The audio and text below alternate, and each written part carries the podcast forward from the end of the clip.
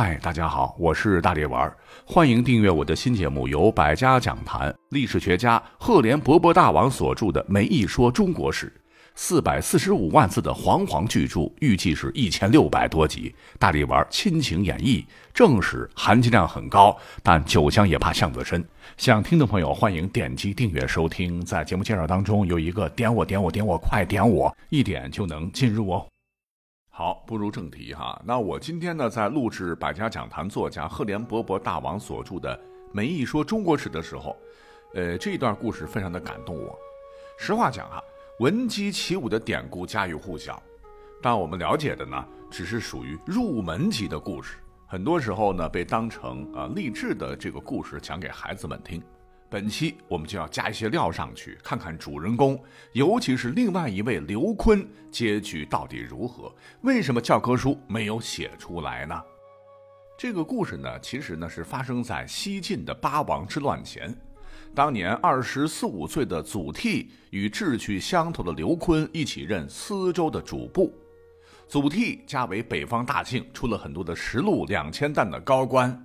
青年时生性豁达，不修仪俭。十四五岁时还不爱看书，让家人非常担心。可是呢，他打小轻财好侠，慷慨有节上，常散谷物布帛给遭了灾的贫困百姓，很受宗族的敬重。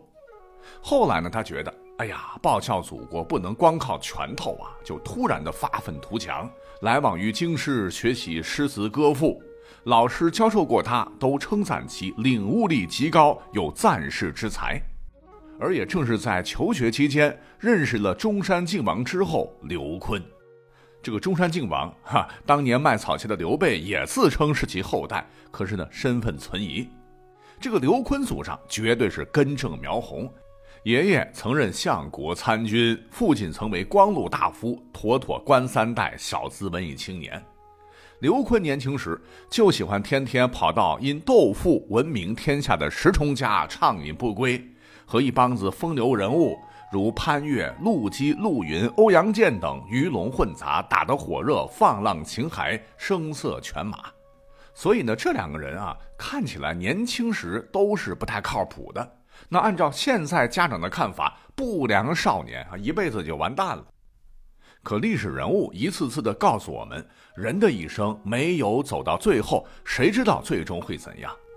总之，年轻的祖逖和刘坤是非常投缘，一见如故啊。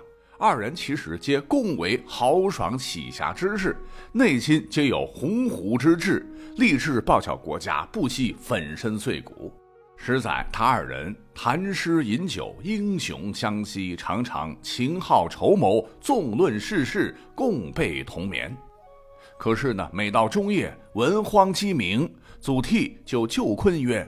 此非恶生也，因其舞。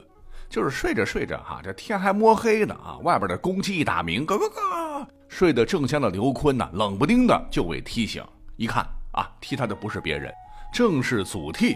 他也不恼火，反而觉得踹得对，因为祖逖是邀请他一起起床练剑，好好的为国家尽忠做准备。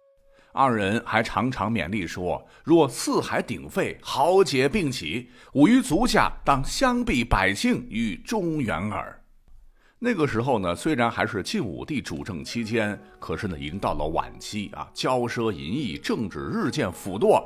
二人已经预见了国中恐怕将有兵灾祸乱。果不其然，司马炎死后，何不食肉糜的白痴太子司马衷即位，是为晋惠帝。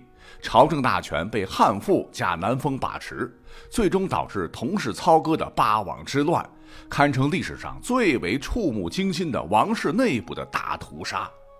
十六年间，杀伐遍地，饥荒、疫病频生，梨园涂炭，老百姓卖儿育女，死相枕藉，惨绝人寰。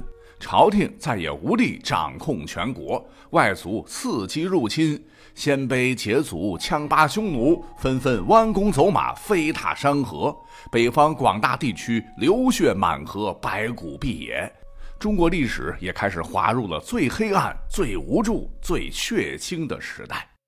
而家喻户晓，却只是略略一提的闻鸡起舞中的两位时代骄子，也就此分道扬镳。刘琨呢，在中原不断的抗击胡军，祖逖在南方励志北伐，一步步走向了属于他们的人生巅峰。祖逖是在永嘉五年（公元311年）时，在洛阳陷落时，率亲族乡党数百家南下，避乱于怀次（今江苏的徐淮地区）。一路上都表现出了极强的组织和领导才能，公子不行，把车马让给老弱病残，又把衣粮药物分给急需之人。逃亡途中多与盗贼险阻，祖逖是应付自如，率领大家沉着应对，杀得流寇落荒而逃，被同行诸人推为行主，最终安全到达泗口（今江苏徐州）。所谓的行主啊，又称屋主、营长，是动乱时代为了生命财产安全自发成立的流民自治组织。当时天下大乱。这样的组织成千上万，规模不一，且战且更，靠义气和信誉公正和行主的个人魅力来管理沟通。最终历尽艰辛，祖逖南渡后，才华卓越，被占据江东的琅琊王司马睿任命为徐州刺史，很快又被征为军资祭酒，率部屯驻京口。那就在这个时候，在北方洛阳苦苦支撑的晋敏帝司马邺。正被自称为中山靖王之后，尊崇蜀国后主刘禅为正宗的匈奴汉赵政权刘耀轮番攻打，是时断粮绝，毫无招架之力，不停下诏请求远在江东的司马睿出兵擒王。但司马睿此时实力不够，并无北伐之心，反倒是这位得到重用、本可居江南锦衣玉食的祖逖。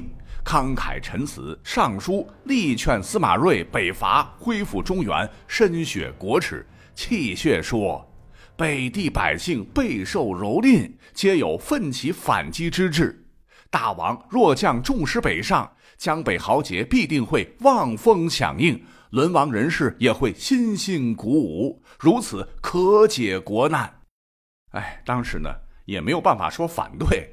这个司马睿就无奈之下做了个顺水人情，虚衔任命祖逖为奋威将军、豫州刺史，只拨予千人粮饷以及三千匹布帛，让他自募战士，自造兵器。祖逖没有灰心，依旧挥剑而起，毅然率领着一起南渡的宗族部曲百余家，抱着必死之心，是横渡长江，北伐中原。当渡船行至中流。眼望浩浩汤汤的大江，祖逖是猛力敲击着船脊，对众人大声说：“祖逖不能清中原而复济者，有如大江。”词色壮烈，众人闻之皆被感愤。等大家渡过江一看，长江以北，哎呀，一片焦土，真是三不管地带。各处流民建立自治组织，自封刺史、太守，乱杀一气，混乱不堪。祖逖也不灰心，以其超强的动员力和组织力，阴谋阳谋频出，分别降服了实力较大的地头蛇，打通了北伐的通道。在豫州（今河南安徽一部）吧，一边招募兵士，一边收起活军势力，一边发展农业生产，打造兵器，靠着影响力聚集起了一万多人的义军。但此时，祖逖一方的形势依旧不容乐观，因为他面对的敌手非常硬，乃奴隶出身、以残暴诡诈闻名的后赵羯族皇帝石勒。说起来，石勒一手打造的桀赵军，堪称五胡乱华时最凶残、最为恶贯满盈的军队，血腥屠城、坑俘家常便饭，几乎不留活口。比如说，曾攻破邺城，烧杀抢掠，无恶不作，一口气杀掉了将近万余人，将东汉末曹操建都的名城破坏的是干干净净。当东海王司马越成为八王之乱最后的所谓赢家，掌控西晋时，曾率晋军主力二十多万人行至苦县（今河南鹿邑县境内）时，遭到石勒截击，晋军大败。被俘的十万余人，连同朝廷的文官武将一同全部杀掉，血流飘杵，一点不夸张。哎，就是这么一支令敌人闻风丧胆的嗜血军队，没想到却在弱小的祖逖这里接连吃了败仗，连石勒亲侄子大魔头石虎也被祖逖设奇迹耍的是团团转。说本来石虎呢率五万羯族精锐来战祖逖，觉得晋军弱不禁风，绝对一锤头抗击砸死。对战形势是祖逖率军在彭坡屋东台。后赵军屯西台，但是很奇怪啊，双方相持四十多天，你来我往，桀赵竟然并未占据上风，而且呢，粮草双方都快吃光了，还未决出胜负。要知道，古代打仗没了粮草，哈，就等于没了军心，没有了战斗力。于是祖逖心生一计，他呢，先是派人用布囊盛满沙土，看上去是装满了大米，派千余人运抵营中。然后呢，又派几个人真挑着大米，假装累坏了，大口喘气，在道边休息。后赵派兵来袭，挑米的发出惊惧的声音，是一哄而散。后赵兵士打开袋子一看，哦呦，全是上好的大米。没想到晋军粮食还这么充裕，大惊。而石勒这边呢，听闻钱钱缺粮，遣大将压着千头壮驴运粮。结果呢，都被祖逖算中，在必经之路设伏，杀得后赵毫无防备，夺其粮草。那这边石虎一瞅，完了，没想到碰到的晋军竟然是硬茬，只得泄气退兵。总之几次三番，后赵被祖逖亲手拉起的义军打的是稀里哗啦，导致石勒在河南的势力迅速的萎缩。逼得皇帝石勒亲自对部下下令说：“万不得主动与祖逖的军队发生军事摩擦。”那么就在祖逖的北伐军势如破竹，大有北渡黄河、收复更多失土时，东晋呢却对他拥兵产生了猜忌，专门派了一个不懂军事的文人来到这里出镇合肥，行都督之权，以牵制祖逖。所谓是前人栽树，后人乘凉。此时带兵的祖逖非常的愤懑，而又由于东晋内部的权斗相互攻讦，祖逖深知内难一起，北伐大业一定会搁浅，于是忧愤交加，病情加重，满怀遗憾的祖逖竟然突然病亡，享年五十六岁。好，讲到这儿哈，稍微打一个小广告。想听大力丸播讲的《没一说中国史》的朋友，你可以在节目的这个内容介绍中点击那个标注的很清楚的“点我点我点我”，快点我，可以一键直达。欢迎关注、评论、留言、点赞。讲完了祖逖，而闻鸡起舞的另一位不太知名，但历史上却千古流芳的刘琨，在西晋灭亡流亡时，曾招募一千多号的流民，沿路搏斗进击。最终到达北方重镇晋阳城，今山西太原。晋阳经五部匈奴军队蹂躏，官府建筑全部被烧焚一空，僵尸遍地。侥幸存活下来的民众，个个被饿的是活骷髅，面无人色。整个城内不仅荆棘成林，吃饱了人肉的野狼也四处乱窜。刘坤到后是剪除荆棘、收葬枯骸、选府巢、建市狱，几乎重新构建了晋阳城。期间，胡寇和乌堡强盗相继来袭，刘坤率从属兵士横以城门为战场，树立惊险，驱除贼寇，终于在晋阳建立了抗击胡人的一块安全的飞地。苦心经营下，对抗自称和刘坤同一组建的刘氏匈奴前赵。以及羯族石勒后赵，并尧尊进士，屡战屡败，屡败屡战，写下了很多可歌可泣、不差祖逖的英勇的故事。但最终，这位英雄却被东晋权臣王敦遥控处死，时年四十有八。那么，刘琨历史上作为晋人，自有浑然天成的魏晋风度。历史上呢，也流传下来非常动人的一个故事，堪称中国音乐史上绝无仅有的奇迹。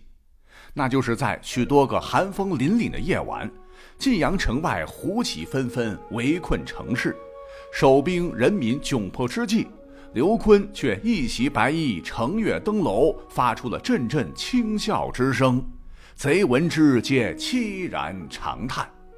这个笑，呼啸的笑。是魏晋时代名人常有的举动，鲁迅等人呢认为是吹口哨，但是呢，这个赫连勃勃，也就是这个梅毅老师觉得这个笑更可能是以低嗓发出的悲吟之声，类似低音歌声中的咏叹。